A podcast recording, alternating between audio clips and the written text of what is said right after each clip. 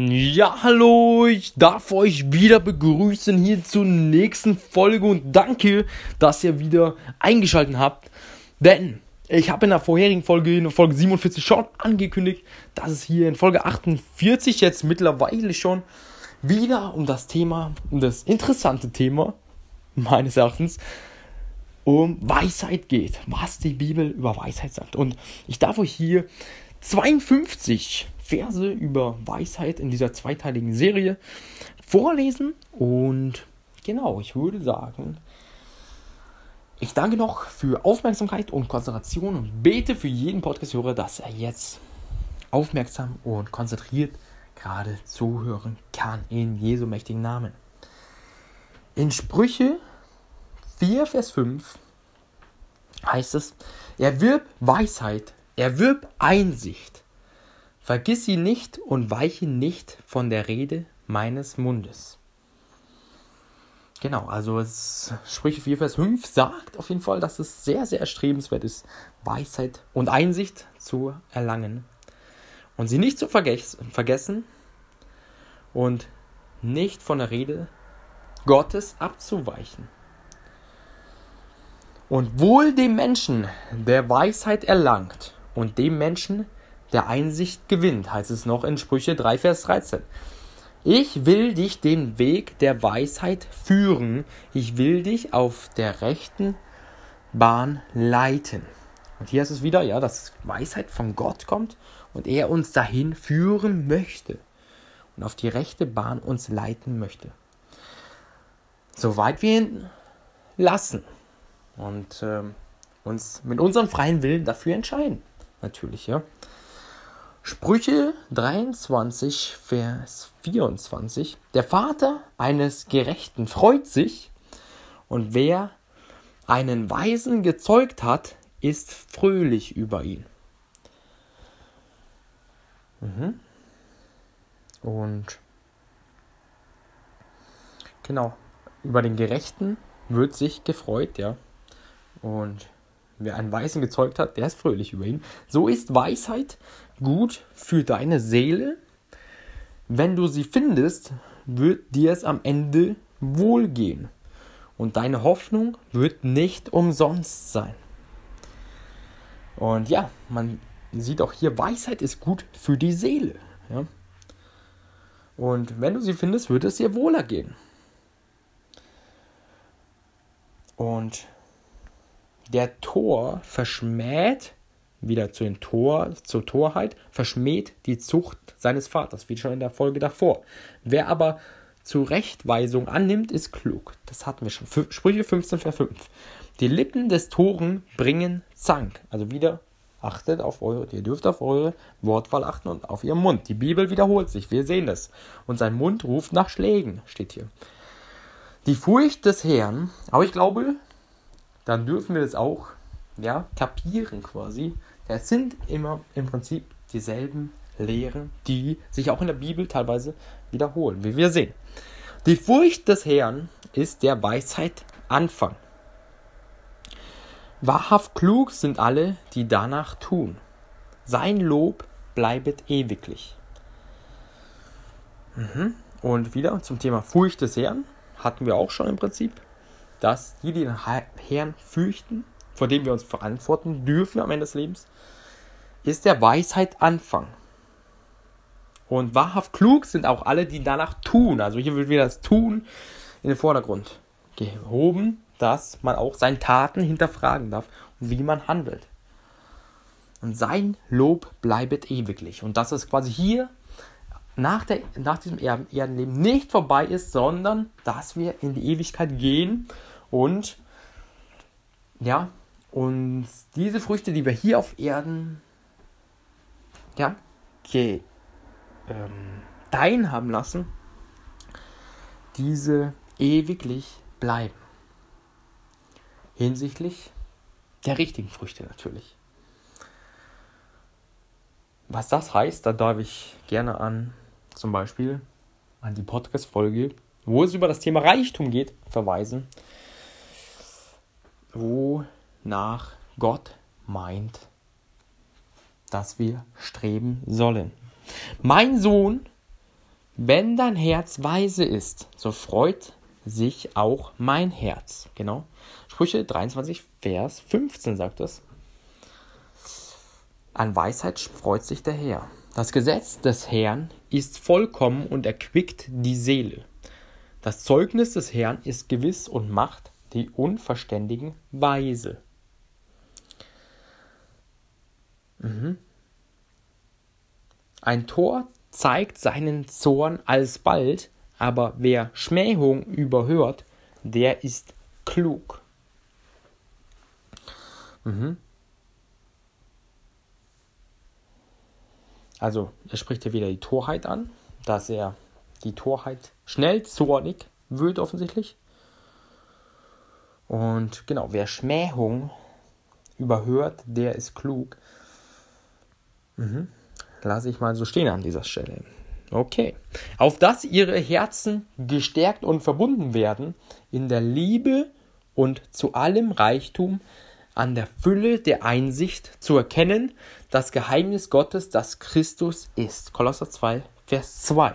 Ja, also das, ja, die Wahrheit ist, dass Jesus Christus am Kreuz für unsere Sünden stellvertretend verstorben ist und dass er der Sohn Gottes ist. Und genau, zu erkennen, das zu erkennen. Und dort werden wir Fülle und Einsicht finden, heißt es in Kolosser 2, Vers 2. Ein weiser Sohn ist seines Vaters Freude, aber ein törichter Sohn ist seiner Mutter Grämen. Ja, dass es auch ja, Auswirkungen hat auf die Familie, wie man handelt, wie man, ob man Weisheit erwerben möchte von Gott oder nicht. Sprüche 10, Vers 1. Ein Tor schüttet all sein Unmut aus, aber ein Weiser hält an sich. Genau, also dass man unsere Emotionen, unseren Unmut, unseren Zorn quasi, ja, inwiefern wir den an anderen, sage ich jetzt mal, ausleben oder auch nicht. Ein Tor schüttet all sein Unmut aus, heißt es hier, aber ein Weiser hält an sich. Mhm, Sprüche 29, Vers 11. Wer aber Wer mit den Weisen umgeht, der wird weise. Wer aber den, der Toren Geselle ist, der wird Unglück haben. Hier, boah, das finde ich eigentlich heftig, diese Stelle insofern, als das es jetzt, das es ja im Menschen, haben wir ja festgestellt, gibt es ähm, sogenannte, ich weiß nicht, lieber Podcast-Hörer, ob du das schon mal gehört hast, Spiegelneuronen. Spiegelneuronen. Und diese Spiegelneuronen sorgen laut Wissenschaft dafür, dass wir das Verhalten des Gegenüber spiegeln. Also sprich, wenn jetzt sich jemand beim Essen, sag ich mal, ja, äh, so verhält, als ob er wie ein Bauer ist, sag ich jetzt mal einfach mal so, ne? Äh, und ja, äh, dann, oder ja, wenn, wenn jemand, ähm, ja, erstmal nicht ist wie ein Bauessen jetzt unbedingt ohne es zu bewerten jetzt an dieser Stelle.